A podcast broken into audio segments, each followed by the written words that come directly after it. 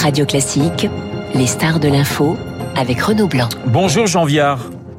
Bonjour. Sociologue, directeur de recherche au CNRS, co-auteur avec David Medioni de Lance Zéro du tourisme, penser l'avenir après la grande pandémie. C'est aux éditions de l'Aube. Nous allons bien sûr parler ensemble des Français, de l'été, des vacances. Premier gros bouchon ce week-end sur les routes, gare bondée pour le départ des, des juilletistes. Jean Viard, c'est, c'est quoi? C'est 60% des Français qui, chaque année, partent en vacances l'été, c'est ça? Oui, à peu près. Alors c'est compliqué parce que d'abord cette année les sondages donnent plus, mais c'est des sondages, donc il faudra voir après ce qui s'est fait vraiment. Après il y a des gens qui partent des périodes très courtes.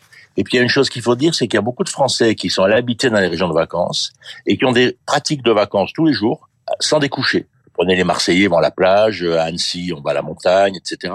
Il la, si vous voulez, la France euh, du tourisme s'est peuplée depuis 30 ans énormément, et donc il y a énormément de Français qui peuvent aller par exemple à la mer tous les jours de chez eux, que ce soit de Nantes, de Bordeaux, euh, toutes ces villes en expansion. Et donc si vous voulez, disons qu'il y a 60% des gens qui normalement vont partir, mais il y en a beaucoup plus qui ont des pratiques de vacances, voulez. Hein. Et puis il y a à peu près 20% des gens qui auraient bien envie de partir et qui sont complètement exclus. Et, et qui sont ces 20% justement, Jean Viard, aujourd'hui en France? Oh ben il y a, y a. Ah, bon, d'abord c'est des gens très très modestes. Euh, il y a beaucoup de femmes seules parce que d'abord dans les femmes seules, vous savez qu'en France il y en a 1 million 700 000, dont 700 000 qui sont au RSA. Donc non seulement elles sont seules, mais elles sont pauvres et en général peu diplômées, sans permis de conduire. Donc ça fait beaucoup d'handicap. Et puis le statut de la femme seule qui voyage est pas très facile. Elles sont très sollicitées, elles ont pas du tout envie d'être sollicitées souvent. Et puis il y a les jeunes de banlieue. Euh, voilà, mais Madame Pécresse a dit l'autre jour il faut leur pourrir leurs vacances me permettrais de dire qu'elles sont déjà pourries, c'est-à-dire qu'ils ne partent jamais. Donc, si vous voulez, leur taux de départ dans les quartiers, ce qu'on appelle les quartiers, euh, sont extrêmement faibles parce que euh, les colonies de vacances, il y avait 4 millions de jeunes, il n'y en a plus qu'un million. C'est-à-dire que les, les, politiques sociales vis-à-vis de la jeunesse euh, se sont complètement défaites pour des tas de raisons qui sont d'ailleurs pas forcément la faute uniquement des pouvoirs publics, la pédophilie, la peur de brasser les gens de cultures différentes, etc. Dans certains pays scandinaves, on est à 80%, je crois, hein, de, de, de, personnes qui partent l'été. Vous aimeriez qu'on arrive à ce pourcentage, Jean Viard? Oui, moi je pense. Alors 80, il faut considérer qu'il y a 20% des gens qui, d'abord, il y a des phobiques du voyage, ils ont le droit. Euh, il y a des gens qui sont malades, il y a des gens, je sais pas, ils viennent d'acheter une maison, Madame est enceinte, il y a des tas de raisons pour pas partir. On considère qu'il y a 20% tous les ans. C'est pas toujours les mêmes, hein, mais 20%. On arriverait à 80%, on serait au top, et on arriverait à 3 milliards sur la planète, je serais content. Alors vous dites, si vous voulez, voilà, il faut se poser ces questions. Comment on part plus et comment c'est gérable? Alors, vous avez une jolie définition du tourisme. Vous dites c'est ce qui réunifie l'humanité. Mais oui, pour c'est ça, si vous voulez. Moi, je reste un disciple de Montaigne. Hein, je veux dire, vous savez, on, on, mène une guerre climatique qui est mondiale, et on a déjà mené une guerre pandémique à 5 milliards. Et on a fait une bataille géniale. Enfin, on a sauvé au moins 300 millions de vies en ayant tous le même comportement, des masques, et puis on a remis le vaccin qui a sauvé 20 millions de personnes. Donc, si vous voulez, la guerre climatique, c'est la même chose en plus grand. Ouais. Et donc, il faut le faire ensemble parce que ça n'a aucun sens de sauver, euh, j'allais dire, l'écosystème français si autour c'est une catastrophe. Donc, on a besoin d'un commun, on a besoin de se connaître, on a besoin de s'aimer, de découvrir sa culture. Et c'est pour ça je pense que le tourisme, c'est la mondialisation humaine, si vous voulez, par le pied, par la marche à pied, si vous voulez. Alors, donc, il faut le défavoriser, il faut le développer, il faut le favoriser, le démocratiser pour justement qu'on ait envie de se sauver tous ensemble. Et en même temps, évidemment, il faut le réguler. Il y a des problèmes de carbone, évidemment, tout le monde le sait, de déplacement, etc. Alors, on va bien sûr parler du tourisme aujourd'hui, du tourisme après la, la, la pandémie à l'heure de la transition écologique. Mais sur les 60 dernières années, Jean Viard, le tourisme a totalement explosé. Je voyais ces chiffres. 1968, il y avait 60 millions de, de touristes internationaux, je crois. C'était 1 milliard 500 000 en, en 2019. Mais oui, c'était, si vous voulez, le, le voyage, euh, c'est un phénomène euh, qui se développe sur la planète depuis le, le milieu du 19e siècle. Hein. Ça a commencé par les élites aristocratiques, j'allais dire, après qu'on ait coupé la tête du roi. Moi, je dis souvent Versailles, ça a été la première station touristique, si vous voulez. Ouais. Et puis, ça s'est développé, mondialisé, ça a explosé à la fin du 20e siècle. Et quand on dit presque un milliard et demi, c'est en tourisme international. Bien parce sûr. qu'en plus, il y a le tourisme national. Oui. En France, par exemple, la plupart des gens ne franchissent pas les frontières. Donc, si vous voulez, c'est devenu une pratique commune. C'est devenu le grand rêve de nos sociétés. Vous savez, vous demandez à quelqu'un ton meilleur souvenir de l'année dernière, à tous les coups, c'est un souvenir de vacances. Je dirais quelque part, ça a remplacé les religions, ça a remplacé les autres systèmes de foi partagés. Les vacances, les plaisirs, le soleil, la mer, l'amour, tout ça sont devenus centrales dans les sociétés. Ce qui fait aussi que ceux qui en sont exclus sont extrêmement exclus. Alors vous avez publié, je le disais aux éditions de l'Aube, euh, l'an zéro du tourisme, penser l'avenir après la grande pandémie. Alors c'est un livre qui tente d'imaginer le tourisme après le Covid et au moment où on entre donc dans cette transition écologique, on va vers un comment dire un, un tourisme de proximité en quelque sorte, Jean Viard? Le tourisme, chaque fois qu'on invente un nouveau tourisme, il se rajoute au précédent. Oui. Hein, depuis deux siècles, c'est pareil, parce que comme c'est un marché en expansion, Là, on développe le tourisme de proximité, excellente politique, mais en même temps, il y a autant de gens qui ont pris l'avion quasiment qu'en 2019. Donc, mais, la, grosse différence, c'est qu'aujourd'hui, ils sont coupables. Dire quelqu'un qui prend l'avion va pas vous se vanter en disant ah, je suis pris un avion, c'était Il va juste se dire je suis allé en Italie, c'était bien. Bon, donc il va, mais d'un point de vue écologique, c'est évidemment pas suffisant. Donc si vous voulez, ça c'est le fond du le fond du débat. donc il va y avoir le tourisme de proximité se développe, c'est sûr. Mais vous savez, l'essentiel de nos pratiques, c'est l'été, c'est une transhumance. La plupart des gens, on va tous au même endroit, tous les ans, avec les mêmes copains, dans la famille. 70% des gens partent en famille.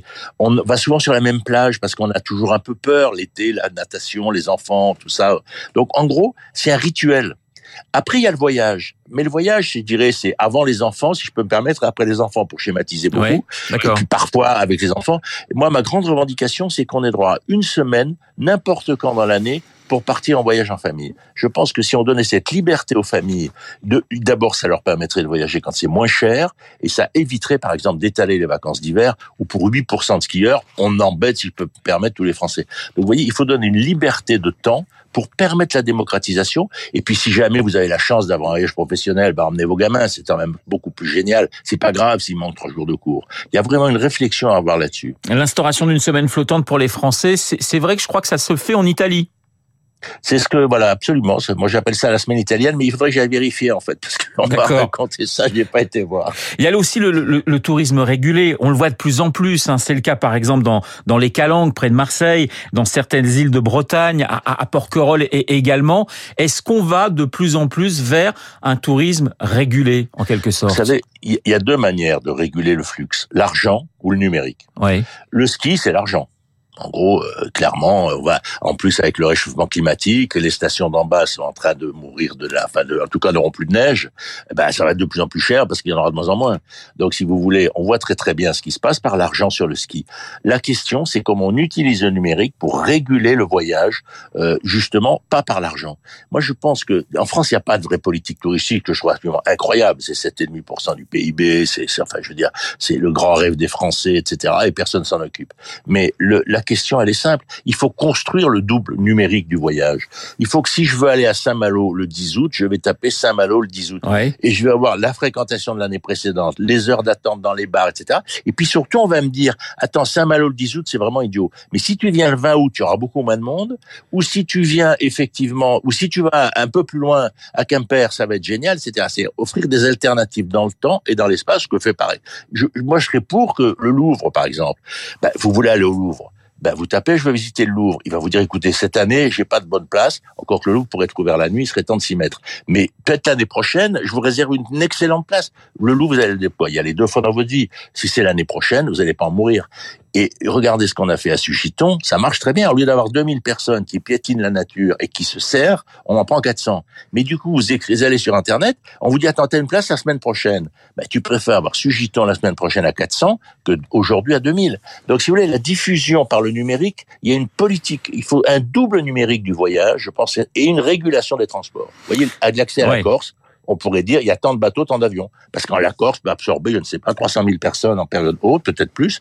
Et eh ben il y a pas, on ne met pas des low cost à, à tir larigot euh, qui font qu'effectivement on déverse des populations sans limite. C'est normal qu'il faille une régulation. Le tourisme c'est un peu comme une autoroute où il n'y aurait pas de panneau indicateur. C'est pas possible.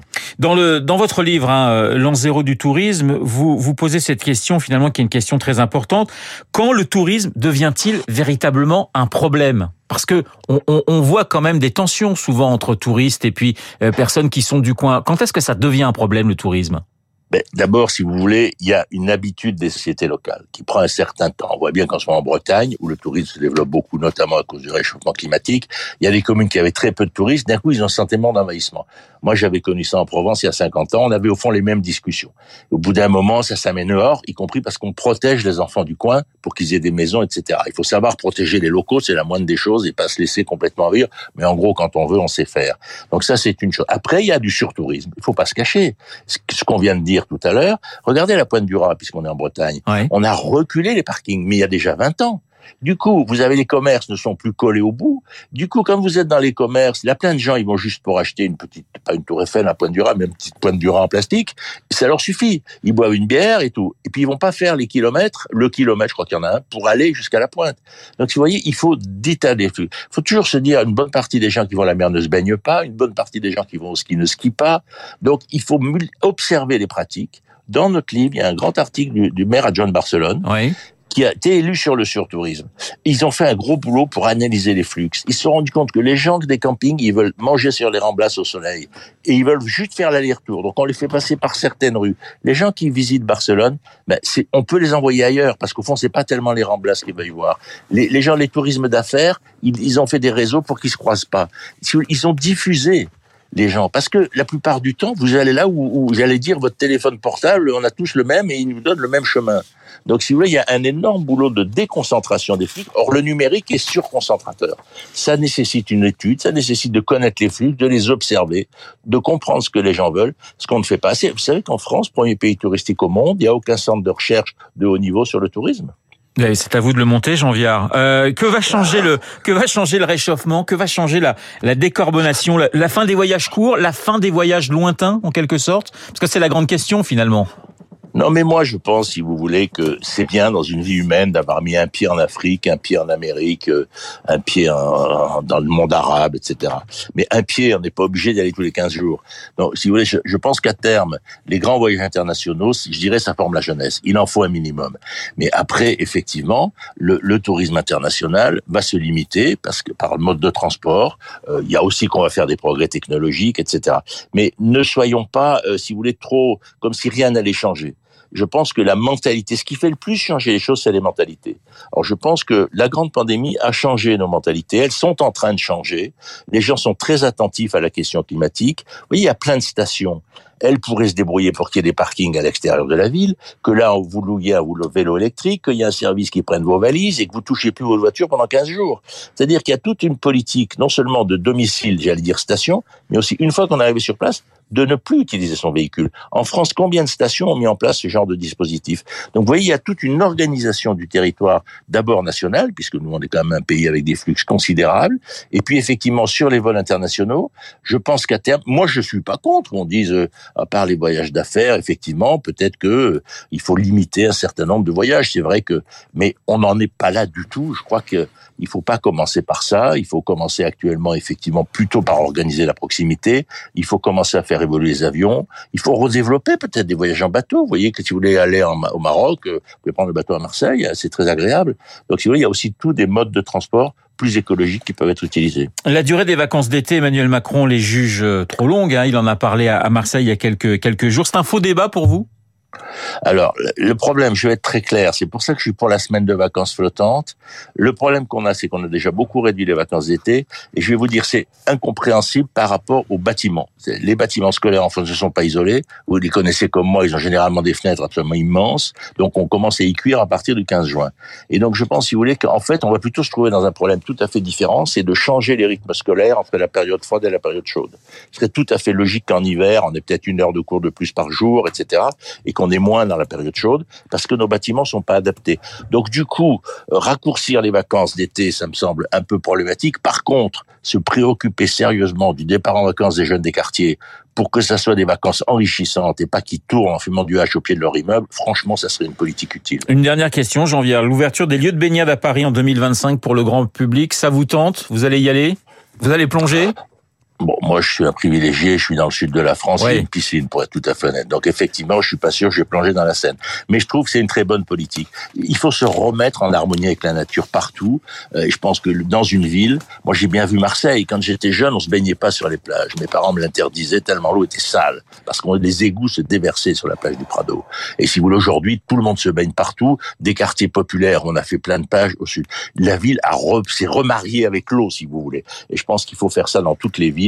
Effectivement, ce mariage avec l'eau, avec la nature, etc., est un élément central de la transformation urbaine. Merci beaucoup Jean Viard d'avoir été ce matin sur l'antenne de Radio Classique. Je rappelle que vous êtes sociologue, directeur de recherche au CNRS, co-auteur avec David Medioni de l'an zéro du tourisme, penser l'avenir après la grande pandémie et c'est aux éditions euh, de l'Aube. Il est 8h31 sur l'antenne de Radio Classique.